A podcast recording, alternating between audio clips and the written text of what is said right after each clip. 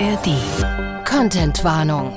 Wir möchten darauf aufmerksam machen, dass dieser Podcast wahre Verbrechen und Kriminalfälle thematisiert und Schilderungen von Gewalt und Sex enthält.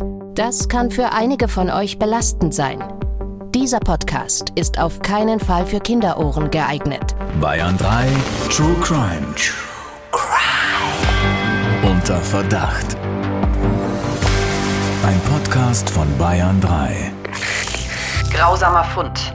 Ein Schiffskapitän hat in einem niederländischen Kanal bei Niederwert eine Frauenleiche entdeckt. Nachdem die Ermittler monatelang im Dunkeln tappten, konnte die tote Frau aus dem Kanal in den Niederlanden endlich identifiziert werden. Durch eine Vermisstenmeldung aus Deutschland. Bei der Toten handelt es sich um eine 57-Jährige aus Solingen in Nordrhein-Westfalen. Die Polizei geht von einem Verbrechen aus. Strafverteidiger Dr. Alexander Stevens erzählt im Gespräch mit Bayern 3 Moderatorin Jacqueline Bell von seinen wahren Kriminalfällen. Und damit sagen wir Hello, Hello, Hello zu einer neuen Podcast-Folge von unserem Bayern 3 True Crime Podcast. Ja, frische Folgen gibt's immer in der ARD-Audiothek, wisst ihr ja. Und wie immer auch bei mir, beziehungsweise eigentlich heute nicht bei mir, Dr. Alexander Stevens. Alex, äh, geht mir heute irgendwie fremd. Du bist in Hamburg heute. Ganz weit weg von dir, hm. aber dem Vernehmen nach soll es ja daran liegen, dass kein Platz mehr bei uns im Bayern 3 Studio ist, denn du hast ja ziemlich zugenommen und ich habe es darauf zurückgeführt, dass du sehr viele Oma-Muscheln und Katzenzungen in der letzten Zeit verspeist hast, die wir ja auf der Tour reichlich bekommen haben. Ja, ja das stimmt. Die habe ich äh, sehr gern verspeist. Ich habe mich sehr darüber gefreut und äh, ich habe tatsächlich ein bisschen an Gewicht zugelegt. Für alle, die es vielleicht noch nicht mitbekommen haben über den Bayern 3 Instagram-Kanal. Wir waren schon die letzten Monate nicht mehr zu zweit im Studio, sondern sozusagen schon zu dritt. ja, ich bin schwanger und äh, ja, vielen, vielen Dank für eure ganzen vielen, vielen lieben Nachrichten, die auch reingetrudelt sind die letzten Wochen. Ich habe jede einzelne gelesen und habe mich wirklich sehr, sehr drüber gefreut. Und es kam natürlich sofort die Frage auf, oh nein, was ist denn da mit dem True Crime Podcast? Ist der dann vorbei? An der Stelle können wir euch erstmal sofort beruhigen. Keine Sorge. Alex und ich, wir werden ein paar Folgen vorproduzieren, so für die heiße Phase bei mir. Und dann äh, bin ich auch relativ schnell wieder zurück am Start. Also keine Sorge. Witzig, dass das die erste Frage ist, die sich unsere True Crime Hörerinnen und Hörer stellen. Denn meine erste Frage wäre gewesen, wird das Kind ein Serienkiller oder ein Staatsanwalt oder Rechtsanwalt? Der Alex ist so gemein. Bist ja schon länger eingeweiht und Alex gesagt, also hier, ich weiß nicht, ist es gut für dein Kind, ja, diese ganzen True Crime Auftritte, das kann ja eigentlich nur ein Serienkiller werden. Und ich gesagt, Alex, kannst du bitte aufhören? Ja, und äh, die andere große Frage, ist Dr. Alexander Stevens der Vater? Auch die wurde mehrmals gestellt. Aber um es schon mal vorwegzunehmen, du weißt ja, das erste Kind kommt immer nach dem Vater. Die Natur hat es ja so gewollt, also optisch, weil man früher keine Möglichkeit eines Vaterschaftstests hatte und so die Väter dann genau wussten, aha, der oder die muss von mir sein. Ah, again what learned, das wusste ich gar Aha. nicht. Ich habe immer gehört, dass Kinder generell am Anfang den Vätern ein bisschen ähnlicher sehen, weil sie sich dann mehr mit dem Kind irgendwie identifizieren können. Oder so, aber ich glaube beides ganz gut, ne? Ja, definitiv, ja.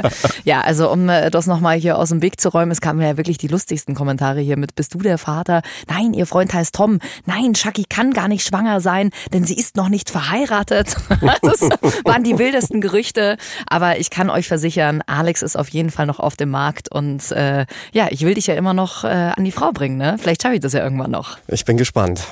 So, jetzt starten wir aber mal rein in unseren heutigen Fall. Heute war es aber mal viel privates äh, Blabla von uns. Ja, und insbesondere mal viel privates von dir. Das ja. gefällt mir besonders gut. Das drehst du jetzt schön um, ne? Mhm. Wer uns noch nicht kennt, wir schauen ja regelmäßig mit Alex, also mit dir hinter die Kulissen. Du bist Strafverteidiger und du bringst deine eigenen Fälle hier mit in den Podcast. Normalerweise sind das abgeschlossene Fälle, wo schon ein Urteil gefällt ist, aber manchmal sind das auch laufende Prozesse, wie damals zum Beispiel der Dreifachmord von Starnberg oder jetzt bei der Frauenleiche im Kanal. Dazu gab es auch schon eine Folge. Und das ist wahnsinnig spannend, da auch die Hintergründe zu sehen und dich bei so einem Prozesstag mal zu begleiten. Und ganz wichtig ist mir an der Stelle auch nochmal zu betonen und das richtig einzuordnen. Diese Podcast-Folge hier ist keine neutrale Gerichtsberichterstattung, sondern Alex zeigt uns hier seine Seite, berichtet von seiner Strategie und davon, was er vor Gericht erlebt. Meistens, Alex, bist du ja als Strafverteidiger vor Gericht, aber in diesem Fall ist das ein bisschen anders, ne? Ganz richtig, diesmal nicht als Strafverteidiger im klassischen Sinne, also derjenige, der den Angeklagten vertritt, sondern in einem Strafprozess gibt es ja immer zwei Seiten, den Angeklagten auf der einen und den Staatsanwalt auf der anderen. Und da können sich Opfer und in unserem Fall auch die Hinterbliebenen in besonderen Fällen dem Prozess mit anschließen als sogenannte Nebenkläger. Und in dem Fall vertrete ich eine der Hinterbliebenen und bin also Nebenklägervertreter. Wir haben schon über den ersten Prozesstag gesprochen, auch über die Wünsche der Hinterbliebenen, über deine Strategie, Alex. Und das könnt ihr alles nochmal nachhören in Folge 18, die Frauenleiche im Kanal, zum Beispiel in der ARD Audiothek App. Mittlerweile ist die Beweisaufnahme in dem Prozess gestartet und da sind ein paar Dinge passiert, wo ich mir echt dachte, puh, okay, äh, damit hat man irgendwie so nicht gerechnet. Bevor wir darüber sprechen, wollen wir uns nochmal alle auf den gleichen Stand bringen. Wir fassen nochmal kurz zusammen, worum es in dem Fall geht. Die Namen und die Details haben wir zum Schutz der Person wie immer geändert, aber sinngemäß ist alles so passiert. Am 28. September 2021 ist der niederländische Schiffskapitän Martin van der Weel mit seinem Frachter unterwegs. Als er seinen Blick über das Wasser schweifen lässt, entdeckt er im Wasser eine nackte Leiche. Er verständigt den Rettungsdienst. Nach der Bergung ist klar, es handelt sich um eine Frau. In den Niederlanden, in Belgien und später auch in Deutschland wird ein Öffentlichkeitsaufruf gestartet. Denn die Polizei geht von einem Gewaltverbrechen aus, hat aber keine Ahnung, wer die Tote ist. Zusammen mit der Rechtsmedizin wird das Gesicht der Verstorbenen rekonstruiert. Die Suche verläuft erfolglos, bis Monate später eine Frau in Deutschland ihre Cousine als vermisst meldet. Kurz darauf ist es grausame Gewissheit. Es handelt sich zweifelsfrei um die 57-jährige Anastasia aus Solingen.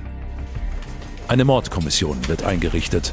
Von nun an ermitteln die deutschen und niederländischen Behörden in einem Spiegelverfahren.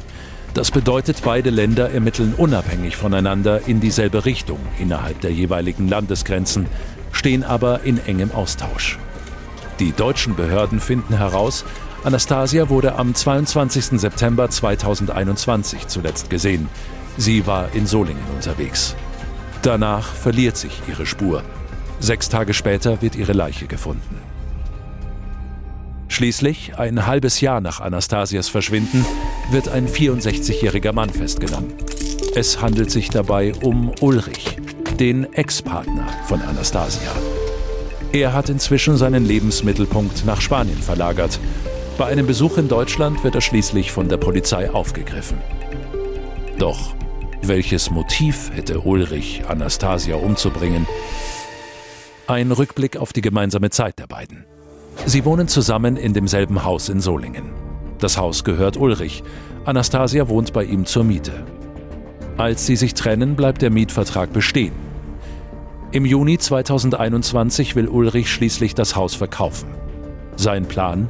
Den neuen Lebensabschnitt in Spanien verbringen und nach dorthin auswandern. Zu diesem Zeitpunkt hat er sich im Ausland bereits eine Finca gekauft.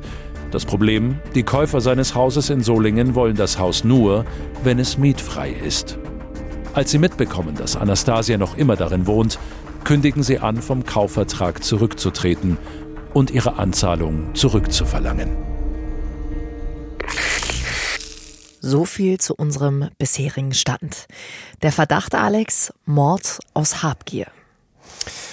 Genau, davon gehen die Ermittler und die Staatsanwaltschaft aus. Ulrich soll demnach Anastasia aus dem Weg geräumt haben, um seinen Lebensabend und auch Lebenstraum in Spanien zu verwirklichen und sich dort eine stattliche Finca zu kaufen. Und dazu musste er erstmal sein Haus hier in Deutschland verkaufen. Hm. Da hat sich aber was Entscheidendes getan seit dem letzten Mal. Ich habe es ja vorhin schon angedeutet, mit dem Start der Beweisaufnahme gab es erste Zeugenaussagen. Und was da vor Gericht erzählt wurde, das war ja schon ein ganz schöner Hammer, oder? Ja, ich glaube für alle Prozessbeteiligten, denn als erstes hat man die beiden Käufer von Ulrichs Haus in Deutschland befragt. Wir erinnern uns, ein Ehepaar, das Ulrichs Haus kaufen wollte und laut Anklage damit gedroht haben soll, vom Kaufvertrag zurückzutreten, sollte dieses Haus mit einer Vermietung belastet sein. Denn Für alle, die das vielleicht nicht wissen, nur weil ich meine Immobilie verkaufe, heißt das noch lange nicht, dass damit auch das Mietverhältnis endet. Es gilt hier die uralte juristische Regel, Kauf bricht nicht Miete. Das heißt, Jackie, wenn du eine deiner vielen Immobilien verkaufst, dann, Schön wär's. dann verkaufst du den Mieter oder die Mieterin gleich mit. Mhm. Und genau das soll das Problem gewesen sein, denn das Ehepaar wollte selbst in dieses Haus einziehen, was natürlich etwas schlecht ist, wenn dort Anastasia zur Miete wohnt. Mhm. Und darin soll also das Motiv begründet gelegen haben, dass Ulrich Anastasia getötet hat, damit das Haus damit mietfrei wird. Und jetzt kommt's, das allererste, was das Ehepaar und zwar beide unabhängig voneinander vor Gericht aussagten, war, dass das nicht stimmen würde, dass sie Ulrich damit gedroht hätten, vom Kaufvertrag zurückzutreten, sollte hier ein rechtswirksames Mietverhältnis bestehen. Und das ist natürlich schon ein ordentlicher Hammer, denn das soll ja das Hauptmotiv überhaupt gewesen sein, zumindest laut den Ermittlern und der Staatsanwaltschaft, dass Ulrich Anastasia tötet. Ja, also als ich das gelesen habe, dachte ich mir, boah, krass, also das entlastet ihn ja jetzt wahnsinnig. Dadurch, wie du gerade schon gesagt hast, ist dieses Mordmotiv der Habgier äh, plötzlich weg. Heißt, äh, was, was nun? Prozess beendet? Ja, man darf natürlich nicht zu schnell seine Rückschlüsse hier ziehen, denn eines der wichtigsten Fragen in dem Zusammenhang ist ja dann, wusste das auch Ulrich? Und genau das habe ich beide Käufer unabhängig voneinander gefragt und rat mal, was sie geantwortet haben. Er wusste es nicht. Ganz genau. Und damit bleibt ja möglicherweise dieses Mordmotiv. Denn wenn Ulrich dachte, dass sie deshalb vom Kaufvertrag zurücktreten würden, hätte er aus seiner Sicht ja trotzdem wiederum Anastasia loswerden müssen und hätte weiterhin ein Motiv. Aber für die Staatsanwaltschaft wird es natürlich jetzt ein ganzes Stück weit schwieriger, ihm genau das nachzuweisen.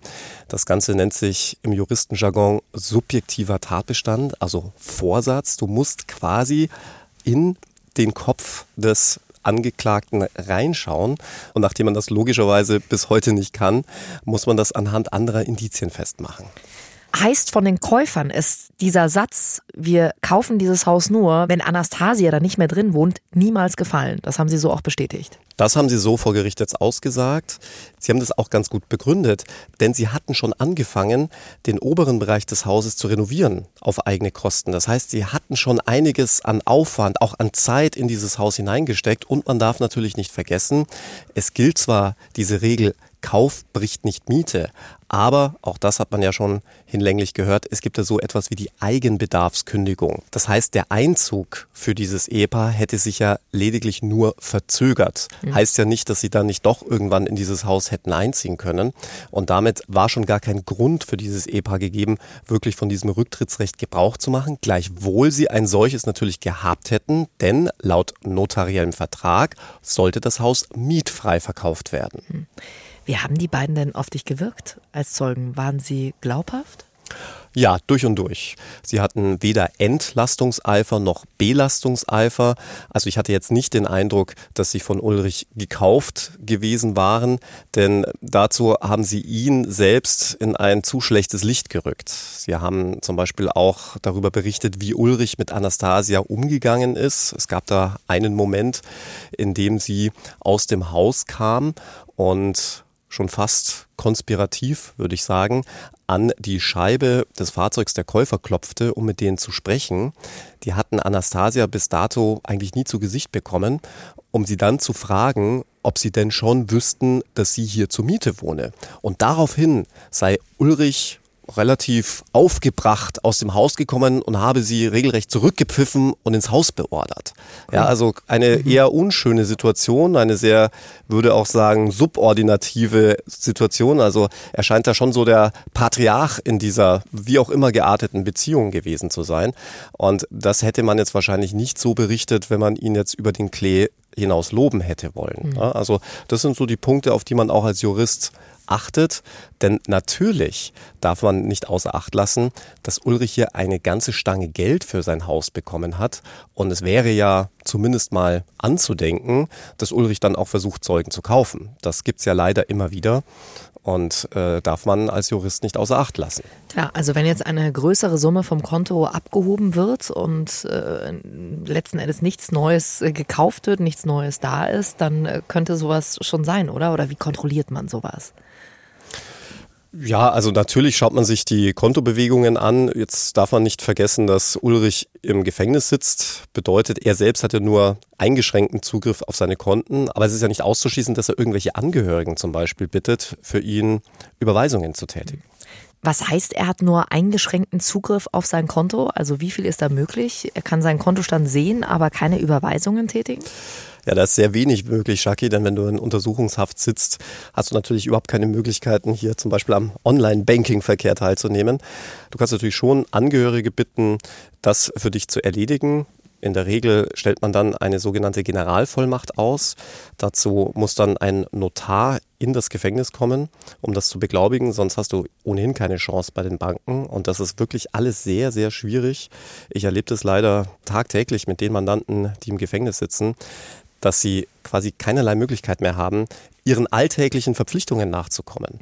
Ganz wichtig an der Stelle, weil ich jetzt immer die Angehörigen erwähnt habe und nicht etwa den Anwalt. Das ist ganz, ganz gefährlich, wenn du hier als Anwalt tätig werden würdest. Denn du bist im Gefängnis als Strafverteidiger privilegiert. Aber natürlich nur für all das, was das Strafrecht betrifft, was das Strafverfahren betrifft. Heißt, wenn ich jetzt anfangen würde, zivilrechtliche Geschäfte für den Mandanten zu besorgen, dann ist das höchst problematisch, denn das unterliegt natürlich nicht diesen ganzen Privilegien, die man als Strafverteidiger im Gefängnis hat. Insbesondere die Geheimhaltungspflichten ne, des Briefaustauschs, auch des wörtlichen Austauschs. Und da könnte man also in Teufelsküche kommen. Deswegen machen wir das grundsätzlich nicht. Heißt, du darfst dir nur die Kohle für deine Arbeit selbst überweisen, oder? Von dem Konto des Mandanten. Also auch, auch das darf ich nicht. Darum muss er sich leider selbst kümmern. Okay. Alex, du hast vorhin gesagt, es gibt weitere Indizien dafür, dass Ulrich wirklich gedacht haben könnte, dass die beiden Käufer zurücktreten, wenn Anastasia nicht aus dem Haus raus ist. Welche sind das? In erster Linie Zeugenaussagen. Und darauf werden wir jetzt auch noch zu sprechen kommen. Insbesondere die Aussagen zweier Verwandter, die bereits bei der Polizei ausgesagt haben, dass das Ulrich sehr beschäftigt habe, dass Anastasia eben noch in seinem Haus zur Miete wohnt. Heißt, da spricht schon einiges dafür, dass er Angst hatte, dass die Käufer vom Kaufvertrag zurücktreten. Mhm. Alex, du hast gerade gesagt, du bist der Nebenklägeranwalt von der Schwester der verstorbenen Anastasia. Was hat das jetzt in dem Moment für euch bedeutet? Als ihr das gehört habt, diese Zeugenaussagen, bist du da erstmal zusammengezuckt oder war das so für dich, oh ja, äh, jetzt, jetzt warten wir erstmal ab? Da muss ich fast ein bisschen schmunzeln, Jackie, weil natürlich auch die Außenwahrnehmung nicht ganz unwichtig ist in solchen Prozessen. Ich habe ja auch schon öfters in unserem Podcast gesagt und auch auf der Tour sage ich das ja immer, dass die Rolle eines Strafverteidigers zumindest im Gerichtssaal ja doch auch ein bisschen mit Theater zu tun hat. Ja, man mhm. darf sich natürlich hier nicht in die Karten blicken lassen und wenn ich dann irgendwie zusammensacken würde oder mir die Hand auf den Kopf schlagen und sagen würde, oh mein Gott, jetzt ist alles zu Ende, dann würde das nach außen wahrscheinlich kein gutes Bild abgeben. Äh, man hat da schon auch ein Stück weit ein Pokerface. Zum anderen ist damit ja noch nicht alles verloren, denn auch das sage ich ja immer wieder, Strafprozesse sind relativ ähnlich zum Schachspiel. Ja, du überlegst ja natürlich, welche Züge könnte dein Gegner jetzt als nächstes fahren. Gleichzeitig überlegst du dir auch schon gewisse Strategien, aber auch Fragen. Und in dem Zusammenhang war für mich natürlich die wichtigste Frage, wie ich es ja auch schon eingangs erwähnt habe, haben die beiden Käufer denn Ulrich genau das gesagt, dass sie vom Kaufvertrag nicht zurücktreten würden? Und das hatten sie ja, wie eingangs erwähnt, verneint. Und das war natürlich eine alles entscheidende Frage. Und damit ist alles wieder offen, zumal es ja noch weitere Motive geben soll. Weitere Motive, Alex. Also nicht nur unbedingt der Rücktritt vom Kaufvertrag. Was noch? Anastasia soll Ulrich Geld geliehen haben. Gesichert dürfte sein, dass sie ihm einen höheren fünfstelligen Betrag geliehen haben soll, den Ulrich hier angeblich auch wieder zurückgezahlt habe. Zumindest gibt es darüber eine Quittung. Hm. Nur dieses Geld ist bis zum heutigen Tage nicht aufgetaucht, sodass man sich dann hier wiederum fragt, ja, wo ist denn dieses Geld? Hat es vielleicht Ulrich auf dieses Geld abgesehen gehabt und sich das dann quasi, nachdem sie tot war, wieder geholt. Also sie vielleicht deswegen umgebracht. Gleichzeitig gibt es auch Zeugen, aber da kann ich jetzt noch nicht zu viel darüber verraten, denn die sind im Prozess noch nicht vernommen worden. Aber so viel vielleicht vorab, die sagen, dass Anastasia Ulrich möglicherweise sogar noch viel mehr Geld geliehen haben könnte. Hm.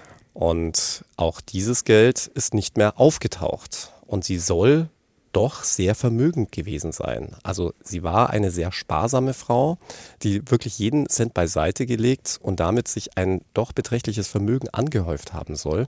Und davon ist jetzt nicht mehr viel übrig. Und dann stellt sich natürlich unweigerlich die Frage, wo ist denn dieses Geld? Ja, wo ist es, Alex? Also das ist ja schon komisch. Also wenn wir von Beträgen im äh, fünfstelligen Bereich reden, dann sind das ja schon ordentliche Summen.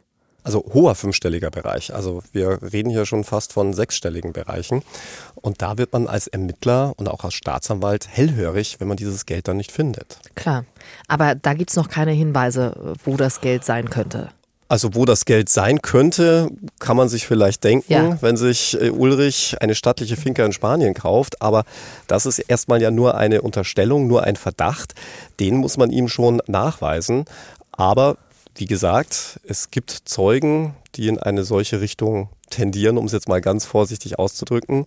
Und die werden natürlich mit Spannung in diesem Prozess noch erwartet. Ja.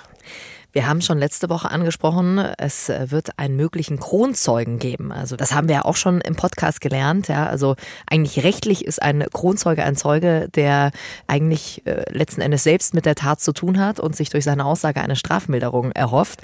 Aber wir so im Allgemeinen verstehen eigentlich einen Kronzeugen als eine Person, die ja etwas sehr Wichtiges äh, auszusagen hat und von dem man wirklich glaubt, dass es eine sehr hohe Gewichtung in dem Prozess haben könnte. Alex, dieser Kronzeuge, der eigentlich am dritten Prozesstag vernommen werden sollte, der war krank. Ja, der ist nicht aufgetaucht. Hm. Ähm, da kann man natürlich jetzt so ein paar Mutmaßungen anstellen, denn dieser Zeuge ist extrem wichtig, denn der soll Ulrich schwer belasten. Dem soll Ulrich nämlich schon vor der Tat Täterwissen offenbart haben. Und all diejenigen, die schon auf unserer Tour waren, wissen ja, Täterwissen ist Wissen, das nur der Täter haben kann. Klar kann ein Zeuge krank werden, das passiert immer mal wieder.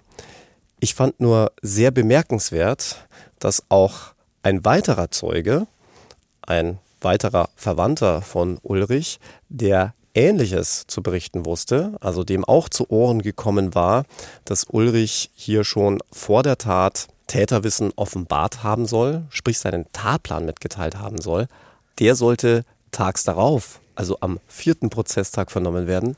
Und rat mal, wer nicht kam. Hm, genau dieser Zeuge. Das ist dann schon sehr auffällig, wenn dann gleich zwei so wichtige Zeugen einfach nicht auftauchen. Und auch der hat sich krank gemeldet, soll jetzt im Übrigen mehrere Wochen verhandlungsunfähig sein. Heißt im Umkehrschluss, dieser Prozess wird sich sicherlich noch einige Wochen ziehen. Nichtsdestotrotz muss ich sagen, das sind jetzt schon drei echte Hämmer. Du hast die Käufer, die jetzt plötzlich behaupten, nee, nee, nee, war alles ganz anders. Also äh, wir wären gar nicht von dem Kaufvertrag zurückgetreten. Dann haben wir den Kronzeugen, wie du ihn bezeichnet hast, also einen so wichtigen Zeugen, der bereits schon ausgesagt hat, dass ihm Ulrich Täterwissen offenbart hat und dann noch einen weiteren Zeugen, der Ähnliches zu wissen behauptet und nicht auftaucht. Also ich weiß ja nicht, Shaki. Bisschen komisch kommt mir das ja schon vor. Hm.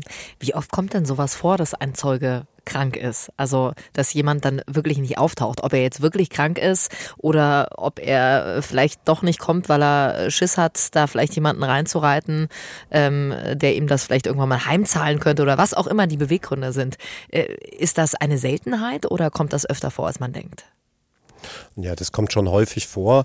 Und klar musst du da insbesondere als Richter sehr skeptisch sein, denn Zeugen können natürlich auch immer eine Rolle spielen.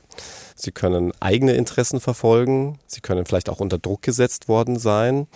Aber es kann natürlich auch ein völlig belangloser Grund sein, nämlich, dass man erkrankt ist oder, was man auch immer mal wieder mitbekommt, dass sie höllische Angst davor haben und deswegen sich psychisch überhaupt nicht in der Lage sehen auszusagen. in dem Zusammenhang, gerade dann, wenn es ja auch Verwandte sind. In dem Fall stehen ja diese beiden Zeugen in einem verwandtschaftlichen Verhältnis zu Ulrich. Kann natürlich auch sein, dass das eine Rolle spielt. Aber genau für solche Konfliktsituationen gibt es ja auch das Zeugnisverweigerungsrecht, mhm. von dem der eine Verwandte kein Gebrauch gemacht hat und der andere, weil er zu weit entfernt ist in seiner verwandtschaftlichen Linie, gar kein solches Recht hätte.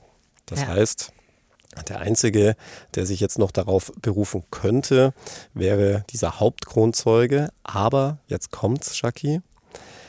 Der kann zwar von seinem Zeugnisverweigerungsrecht Gebrauch machen, das würde aber in diesem Fall gar nicht mal so problematisch werden, denn der wurde ermittlungsrichterlich vernommen. So, und jetzt werden alle sagen, yes, jetzt weiß ich endlich, wie es funktioniert. Das ist ja auch immer eine Sache, die wir auf der Tour besprechen, dieses Thema, ähm, dass äh, wenn Aussagen getätigt werden von Zeugen, zum Beispiel vor Beamten, und man macht danach von seinem Zeugnisverweigerungsrecht Gebrauch, dann darf das tatsächlich nicht verwertet werden. Wenn jemand aber ermittlungsrichterlich vernommen wurde, dann äh, zählt diese Aussage letzten Endes. Also eigentlich kann er davon zwar noch Gebrauch machen, aber bringt dem Sohn von Ulrich in diesem Fall eigentlich nichts mehr. Also sie darf zwar weiterhin nicht verwertet werden, ganz richtig. Also selbst wenn ich schon ausgesagt habe und mich dann später auf dieses Zeugnisverweigerungsrecht berufe, gilt ein absolutes Verwertungsverbot. Das heißt, man kann ihn nicht dazu zwingen, nochmal auszusagen oder diese Aussage gar verlesen. Aber wenn dieser Zeuge ermittlungsrichterlich vernommen wurde, kann man ausnahmsweise hier den Ermittlungsrichter als Zeugen vernehmen. Der kann nämlich dann erzählen, was ihm der Zeuge da erzählt hat. Er ist dann quasi Zeuge vom Hörensagen und diese Ausnahme macht man deshalb, weil man sagt, ja, ein Richter, der ist von Gesetzes wegen neutral. Wenn man einem Richter gegenübertritt und ihm gegenüber trotz Rechtebelehrung, also trotz der Tatsache, dass man auf sein Zeugnisverweigerungsrecht hingewiesen wurde, dennoch aussagt, dann muss man eine solche Aussage gegen sich gelten lassen. Es ist also eine große Ausnahme, die der Bundesgerichtshof vor vielen, vielen Jahren zugelassen hat. Bedeutet jetzt für unseren Fall, sollte dieser Hauptbelastungszeuge, um ihn mal richtig zu benennen, hier tatsächlich von seinem Zeugnisverweigerungsrecht Gebrauch machen, dann könnte man den Ermittlungsrichter kommen lassen, bei dem dieser Zeuge damals ausgesagt hatte und der könnte uns dann sagen, was dieser Zeuge damals gesagt hat. Und so kann man das dann ins Verfahren einführen. Ist natürlich vom Beweiswert ein bisschen weniger stark, denn du kennst es selbst, Flüsterpost. Ne? Wenn man jemandem etwas erzählt, dann bleibt nicht die ganze Geschichte hängen, es kommt ein bisschen was hinzu, anderes wird weggelassen. Aber solche Aussagen beim Ermittlungsrichter werden protokolliert. Das heißt, da hat man dann schon eine gute Möglichkeit, diese Aussage zu rekonstruieren. Jetzt ist er erstmal krank, vielleicht sagt er ja auch noch aus. Wie wird das dann getimt in so einem Prozess? Packt man ihn dann einfach in den nächsten Prozesstag rein oder bleibt man da mit ihm in Kontakt, bis äh, seine Krankschreibung durch ist? Na, natürlich muss man verhandlungsfähig sein. Kann natürlich sein, dass ein Gericht gewisse Zweifel hat. Dann reicht das ärztliche Attest alleine nicht aus. Dann kann man ihn auch nochmal amtsärztlich untersuchen lassen. Also dem Zeugen aufgeben, dass er sich amtsärztlich untersuchen lässt und ein amtsärztliches Attest vorlegt, damit es halt ein bisschen neutraler ist. Ich meine, das kennt man ja schon aus Schulzeiten. Ja, wenn man irgendwie gar keinen Bock mehr auf den Lateinunterricht hatte, dann ist man zu seinem Hausarzt des Vertrauens gegangen, hat ein bisschen gehustet und äh, der hat einen dann schnell vom Unterricht befreit. Was? Was hat man doch niemals gemacht. Nein, du sowieso nicht. Ne? Und ansonsten muss man natürlich jetzt äh, gucken, ob man in den bereits terminierten Prozesstagen denjenigen dann noch irgendwie unterbekommt. Und wenn nicht, gibt's halt weitere Prozesstage. Wir sind also gespannt, ob der Kronzeuge, also der Sohn von Ulrich, noch aussagen wird. Und da bleiben wir natürlich auf jeden Fall dran. Wir werden natürlich auch bald wieder ein Update hier zu diesem Fall machen. Eine Sache, die ja auch noch sehr brisant war, die Freundin von Ulrichs Sohn, die hat ja ausgesagt, sie würde Ulrich diese Tat zutrauen. Ja, so brisant ist es natürlich nicht, denn was jemand einem anderen so alles zutraut, das hat natürlich wenig Beweiswert. Also offen gestanden gar keinen. Ich würde dir nämlich auch so einiges zutrauen, Chucky. Das ist ja wohl die Oberfrechheit. Alex, was hat sie denn genau ausgesagt? Letzten Endes hat sie etwas wiedergegeben, was sie von Ulrichs Sohn gehört hatte und dass man deshalb auch so gerne direkt aus dem Munde des Sohnes hören wollen würde. Denn Ulrich habe auf die Frage des Sohnes, wie er denn das Problem mit Anastasia und dem Mietvertrag lösen würde, zu diesem gesagt, naja, er würde ihr eine Tüte über den Kopf stülpen und dann die Leiche in einen Kanal werfen. Jetzt könnte man daraus natürlich ableiten, aha, die Frau wurde ja tot in einem Kanal gefunden. Die Ermittlungsbehörden gehen ja auch, stand jetzt von einem Tötungsdelikt aus. Problem ist nur, wir haben hier mal wieder nur eine Zeugin vom Hörensagen, die eben nicht unmittelbar Adressat dieser Aussage war. Also Ulrich hat ja nicht mit ihr gesprochen, sondern soll mit seinem Sohn darüber gesprochen haben. Und genau deshalb will man ja auch unbedingt den Sohn hier im Gerichtssaal vernehmen. Wie wertet das Gericht denn generell solche Aussagen von Zeugen vom Hörensagen? Ja, da sind dem Gericht enge Grenzen gesetzt. Ich hatte es ja gerade schon erwähnt, Stichwort Flüsterpost, weil man eben weiß, dass Zeugenaussagen generell sehr fehleranfällig sind. Und umso fehleranfälliger werden, desto mehr Zwischenglieder hier eingeflochten werden. Also der Vater erzählt es dem Sohn, der Sohn erzählt es mhm. seiner Freundin, die Freundin erzählt es ihrer Friseusin. Du verstehst, was ich ja. meine, kommt am Schluss eine ganz andere Geschichte heraus.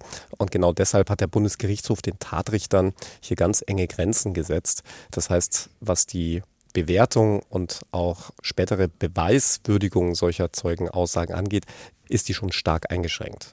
Also es gilt ja der sogenannte Unmittelbarkeitsgrundsatz im Strafprozess und genau deshalb kannst du auch nicht irgendwelche Zeugenaussagen einfach verlesen, denn du musst dir ja als Richter auch einen persönlichen Eindruck verschaffen können. Ist denn derjenige glaubwürdig? Macht derjenige eine glaubhafte Aussage? Das sind doch essentielle Punkte, um daraufhin ein Urteil stützen zu können. Also fassen wir nochmal zusammen. Es gab eine Zeugin, die Freundin des Sohns, die aber nur eine Zeugin vom Hörensagen ist. Und die beiden, wenn man so will, Kronzeugen, also einmal den Cousin von Ulrich und einmal den Sohn von Ulrich, die beiden sind nicht aufgetaucht, die sind beide krank und können momentan nicht vernommen werden. Alex, Stand beim letzten Mal war ja noch, dass der Angeklagte, also Ulrich, schweigt. Hat sich daran irgendwas geändert? Ganz und gar nicht. Und wäre ich sein Verteidiger, würde ich ihn auch tunlichst weiterhin dazu raten, zu schweigen. Denn im Moment läuft es, so gesehen, ja gar nicht so schlecht für den Angeklagten. Alex, wie geht's jetzt weiter? Was steht in den nächsten Prozesstagen an? Jetzt werden weitere Zeugen vernommen, insbesondere Zeugen, die bei der Einweihungsfeier von Ulrichs Finker in Spanien dabei waren. Dort soll es zu Widersprüchen gekommen sein auf die Frage, wo Anastasia sich befindet. Also da soll sein Aussageverhalten alles andere als konstant gewesen sein. Und ich glaube, da wird es auch schon bei der ein oder anderen, bei dem ein oder anderen True Crime Podcast-Hörer klingeln. Denn eines der Kriterien, um die Glaubhaftigkeit einer Aussage zu überprüfen, ist ja, wie konstant ist diese Aussage oder verstricke ich mich in Widersprüche. Und genau das soll hier passiert sein. Ulrich soll also verschiedene Versionen mitgeteilt haben, wo sich denn Anastasia jetzt befindet. Wohlgemerkt zu einem Zeitpunkt, wo sie längst tot war. Deswegen ist das nicht ganz uninteressant für das Gericht. Und natürlich warten wir dann mit Spannung auf den Sohn und diesen Cousin, die beiden Hauptbelastungszeugen, wenn man so will. Und auch mit großer Spannung auf die Rechtsmediziner, sowohl die niederländischen als auch die deutschen. Alex, du sitzt ja jetzt dieses Mal auf der anderen Seite, also auf der, ich sage jetzt mal, Opferseite als Nebenklägeranwalt. Kannst du dich in so einem Prozess dann vielleicht auch eher, ich sage jetzt mal, in Anführungsstrichen zurücklehnen und guckst du dir dann vielleicht auch von deinem Kollegen, dem Strafverteidiger, da vielleicht ein bisschen was ab und sagst, ach, das war ein smarter Schachzug hier?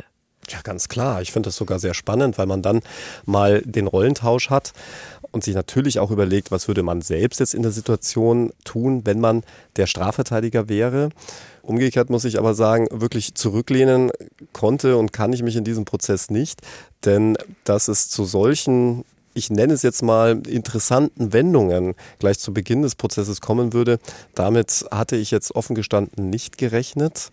Und genau deshalb ist es ja auch so wichtig, dass du, wie in diesem Fall hier, als Hinterbliebener einen Anwalt hast, der dich hier vertritt, der darauf achtet, dass auch die Staatsanwaltschaft hier ihren Job gut macht. Ich hatte mich offen gestanden ein bisschen gewundert, und das soll jetzt wirklich keine Kritik an dem Gericht oder der Staatsanwaltschaft sein, kann einfach sein, dass man es übersehen hatte, aber dass diese Frage eben nicht vom Gericht und von der Staatsanwaltschaft kam, ob die beiden Käufer dem Ulrich mitgeteilt hatten, dass sie nicht vom Kaufvertrag zurücktreten würden. Denn das ist ja schon eine sehr entscheidende Frage. Absolut. Aber im Eifer des Gefechts können auch solche Überlegungen gern mal untergehen. Und daran sieht man, getreu dem Vier-Augen-Prinzip, vier Augen sehen halt einfach mal mehr als zwei, dass das ganz gut ist, wenn man zusätzlich zum Staatsanwalt eben noch seinen eigenen Anwalt da sitzen hat. Wie kann man sich das vorstellen? Darf dann erst der Staatsanwalt die Zeugen löchern und dann bist du dran oder äh, meldet man sich dann? Wie ist das im Gerichtssaal? Nein, also melden muss man sich nicht. Es gibt so einen Standardablauf, was das Fragerecht angeht. Zuerst der Vorsitzende Richter, dann seine Beisitzer, dann die Schöffen, dann der Staatsanwalt, dann der Sachverständige, sofern einer da ist, dann der Nebenklagevertreter und dann der Strafverteidiger, wobei das Gericht im Rahmen seiner Verhandlungsleitung davon auch jederzeit abweichen könnte. Es kommt auch immer mal wieder vor, dass Zwischenfragen gestellt werden. In der Regel wird das auch gestattet. Also wenn das Fragerecht gerade beim Verteidiger liegt, kommt es auch mal vor, dass das Gericht dann fragt, Entschuldigung, Herr Verteidiger, darf ich mal kurz da dazwischen grätschen? Denn dem Grunde nach soll man schon im Zusammenhang fragen dürfen. Umgekehrt kannst du natürlich auch genauso, wenn der Staatsanwalt gerade sein Fragerecht ausübt, auch anmerken, dass du hier eine Zwischenfrage hättest, die jetzt ganz gut passt. Da wird dir in der Regel keiner das Wort verbieten. Du bist jetzt als Nebenkläger, Anwalt meistens alleine da, hast manchmal noch einen zweiten Anwalt aus deiner Kanzlei oder Anwältin mit dabei. Generell sieht man das ja oft, dass manchmal auch Angeklagte mit drei Anwälten reinkommen. Macht man das, weil einfach einer mal ausfallen könnte, damit jeder sozusagen auf dem aktuellen Stand ist oder hat das einen anderen Grund? Du, wir haben jetzt einen Prozess, der ansteht, über den kann ich noch nicht sprechen, aber wir werden über ihn sprechen. Da sind wir Stand jetzt sogar zu fünft. Also fünf, fünf. Anwälte, die einen Angeklagten vertreten. Jetzt gucken wir mal, ob es dabei bleiben wird, aber Stand jetzt sind wir sogar zu fünft. Ja, das Strafprozessrecht sieht vor, dass du dich als Angeklagter grundsätzlich mal von bis zu drei Anwälten vertreten lassen kannst vor Gericht. Davon ausgenommen ist aber der Pflichtverteidiger. Das heißt, wenn dir ein Pflichtverteidiger beigeordnet wurde, kannst du nach wie vor noch drei zusätzliche Verteidiger, die nennen sich dann Wahlverteidiger, hinzuwählen, daher kommt das Wort. Und in dem besagten Prozess, über den ich jetzt noch nicht sprechen kann, da gibt es zwei Pflichtverteidiger, ergo kann man sich dann auch noch bis zu drei weiterer Wahlverteidiger bedienen. Auf der anderen Seite, also sprich, wenn man die Nebenklage vertritt, da ist es eher unüblich, dass da mehrere Anwälte für ein Opfer oder in dem Fall jetzt bei uns Hinterbliebene da sitzen. Das ist in diesem Prozess deshalb bei uns anderes, weil das logistische Gründe hat. Wir haben zeitgleich, werden ja einige mitbekommen haben, noch einen anderen sehr großen Prozess und können dann nicht alle zusammen wieder zurück nach München, sondern müssen dann eben weiter. Zum anderen das hat, glaube ich, den ein oder anderen Pressevertreter am ersten Prozesstag gewundert. Waren wir tatsächlich zu dritt dort, als der Prozess losging. Das hatte aber folgenden Grund. Wir waren ja nicht sicher, ob der Angeklagte aussagen würde. Und wir wussten aber, dass ich diesen Prozess nicht alleine durchziehen können würde, weil ich eben noch einen anderen großen Parallelprozess begleite. Das heißt, wir müssen uns den aufteilen, aber es ist so essentiell wichtig zu wissen, was hat der Angeklagte gesagt, wenn er denn aussagt, um auch die richtigen Vorhalte machen zu können, um andere Zeugen mit dieser Aussage zu konfrontieren. Und wenn du die selber nicht gehört hast, ist es ja dann wieder wie bei der Flüsterpost, dann bist du ja auch letztlich nur mhm. jemand vom Hören sagen. Und genau deshalb sind wir da mit den drei Anwälten aufgekreuzt, die diesen Prozess letztlich begleiten. Solche Mordprozesse, das äh, weiß man ja, die sind ja nicht auf drei, vier, fünf Tage abgeschlossen, sondern können sich ja über Wochen beim Dreifachmord über Jahre hinziehen.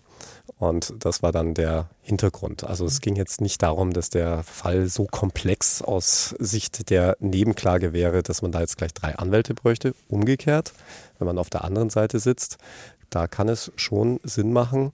Und das sage ich auch unseren Mandanten immer dann, wenn es um sehr, sehr viel geht, sprich eine hohe Freiheitsstrafe im Raum steht oder ein hohes öffentliches Interesse, dass es dann sehr wichtig ist, sogar mehrere Anwälte an seiner Seite zu haben, weil du dann ganz anders verteidigen kannst. Mhm. Also insbesondere auch mit Blick auf die Revision, da haben wir auch schon des Öfteren drüber gesprochen, denn wenn du direkt zum Landgericht angeklagt wirst, ja, aufgrund der Schwere der Tat, Da stehen ja dann mindestens vier Jahre im Raum, bis zu 15 Jahre oder gar lebenslänglich, wenn es um ein Tötungsdelikt zum Beispiel geht.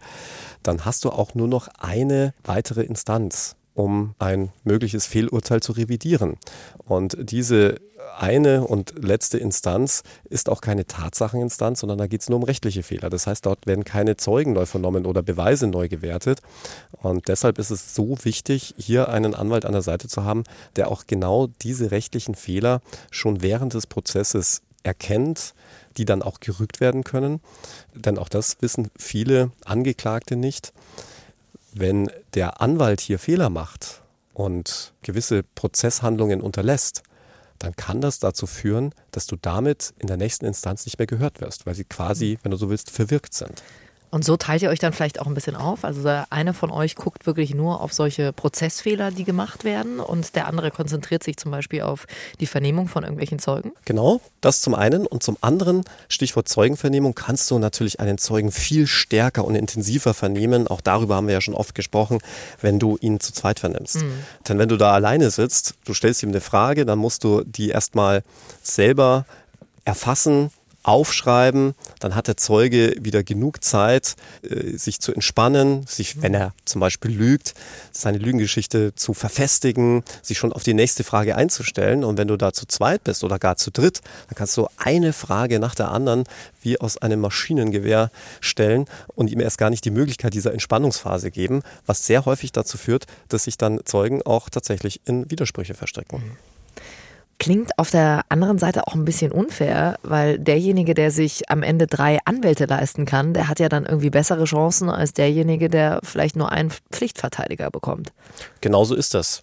Wir haben da, wenn du so willst, amerikanische Verhältnisse. Wenn du dir viele und vor allem gute Strafverteidiger leisten kannst, hast du meines Erachtens deutlich bessere Chancen auf ein gutes Ergebnis, als wenn du nur einen Pflichtverteidiger zum Beispiel hast. Denn an der Stelle muss man auch nochmal ganz klar anprangern, dass die Bezahlung eines Pflichtverteidigers, der ja zunächst einmal vom Staat bezahlt wird, wirklich miserabel ist. Und man meines Erachtens als Pflichtverteidiger schon gar nicht die Möglichkeit hat, so viel Zeit und Aufwand in einen Fall zu stecken, wie es der Kollege tun kann, der ordentlich bezahlt wird. Hm. Und da müsste meines Erachtens auch der Gesetzgeber ganz dringend nachbessern. Denn das ist, wie du richtig sagst, total ungerecht. Hm. Wuppertal, Berlin, München, mit mir auf Tour bald wieder in Zürich, in Wien. Jetzt bist du heute in Hamburg, Alex, und das hat mal ausnahmsweise nichts mit der Tour und äh, auch nichts mit einem Prozess zu tun. Du bist heute Abend auf einer Preisverleihung eingeladen. Hm? Ja, aber wie du richtig sagst, nur eingeladen. Ich bin nicht der Preisträger, aber derjenige oder viel besser gesagt, diejenige, die diesen Preis bekommen wird, die kennen unsere Zuhörerinnen und Zuhörer aus unserem Podcast. Es ist keine Unbekannte. Es ist die Frau, über die gemunkelt wird, ob die Lasagne, die du letztens in deinem Koffer dabei hattest, von ihr war. Es ist Regina Rick. Alex, was ist das für eine Preisverleihung heute?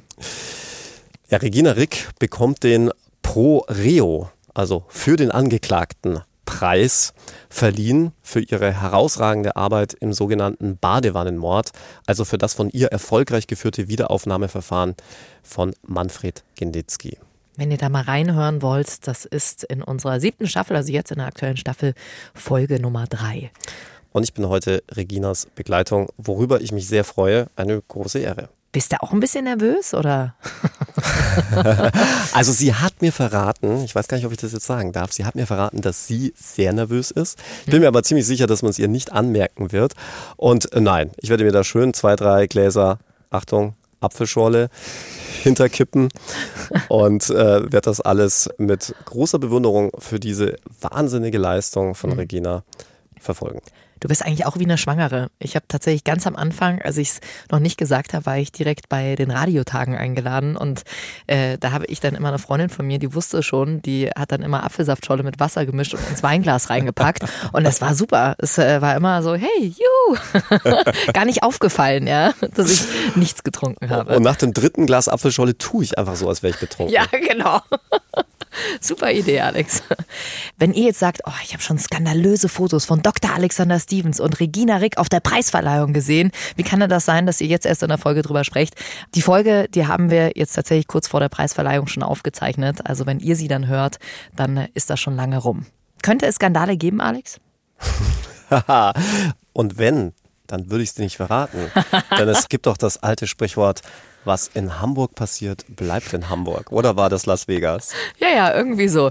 Aber ich habe doch meine Quellen, Alex, in deinem Freundeskreis, das weißt du doch. Also deine Quellen, liebe Jackie, die müssen wir jetzt mal trockenlegen. Und dazu ist mir jedes Mittel recht. Hier wird gar nichts trockengelegt. So. Danke, lieber Alex, für den Einblick in äh, diese weiteren Prozesstage in unserem Fall. Super, super interessant und äh, vor allem echt krass, dass einfach tatsächlich zwei Zeugen nicht aufgetaucht sind. Also ich bin sehr gespannt, ob sie am Ende noch vor Gericht auftauchen werden und was das dann am Ende auch für die Nebenklägerin und somit deine Mandantin bedeutet. Es ist auf jeden Fall ein sehr spannender Prozess. Ausgang offen und bestätigt mal wieder meinen alten Spruch, nirgendwo sonst in unserem Rechtssystem ist der Ausgang so offen wie im Strafrecht. Übrigens, für alle Hobbykriminologen habe ich noch einen kleinen Tipp hier. Das Tatort-Game. Das ist ein interaktives Ratespiel, bei dem ihr Indizien sammelt, Spuren sucht, Codes knackt und immer wieder neue Informationen erhaltet, um dann schließlich dem Täter bzw. der Täterin auf die Spur zu kommen. Unter www.tatortgame.de könnt ihr das spielen. Ist alles kostenlos. Ihr braucht eigentlich nur ein Smartphone, Laptop, Tablet. Äh, könnt das auch also ganz easy über den Browser spielen. Müsst euch da auch nichts runterladen. Echt ein ziemlich cooles Ding. Also vielleicht eine ganz gute Wochenendbeschäftigung. Also www.tatortgame.de. Und seid nächste Woche wieder mit dabei. In unserer nächsten Folge geht es nämlich um eine sehr, wie soll man sagen, skurrile Leidenschaft? Die in unserem Fall auch viel, Achtung, Wortspiel, Leidenschaft. Und Alex bringt es auch dieses Mal nichts, dass er zwar nicht gegenüber von mir sitzt, denn er ist noch in der Leitung, merke ich. Es gibt wieder eine tolle Verabschiedung von der Sabrina, die sie uns durchgeschickt hat über Instagram. Sie schreibt erstmal herzlichen Glückwunsch zur Schwangerschaft. Shaki, du wirst bestimmt eine tolle Mama. Kann ich dir noch Verabschiedungen für den Podcast schicken oder ist es jetzt gleich vorbei mit dem Podcast? Wegen Babybauch. ja, also wie gesagt, Podcast ist nicht vorbei. Habe ich geschrieben, ja klar, hau her. Und hat sie geschrieben, also sie sagt immer sehr gern, Bye bye, Butterfly. Passt doch, oder? Jetzt, wo wir heute so weit entfernt sind voneinander, Alex. Ich dachte, es kommt irgendeine Babyverabschiedung. Aber gut. Nö. Bye bye, Butterfly. Ich schicke den Schmetterling mal rüber zu dir nach Hamburg. Du bist ja süß. Du, und ich werf dir einen Fisch rüber. Aber bitte mit einem Franzbrötchen. Ne? hey, viel Spaß heute Abend. Ich freue mich auf äh, Skandale. Ich hoffe, du kannst nächste Woche ein bisschen was berichten. Ich werde es mal an Regina Rick weitergeben. Also wir freuen uns, wenn ihr nächste Woche wieder mit dabei seid. In diesem Sinne, bye bye, Butterfly. Bayern 3 True Crime. True Crime. Unter Verdacht. Der Podcast mit Jacqueline Bell und Dr. Alexander Stevens. Immer freitags neu in der ARD Audiothek und auf bayern3.de.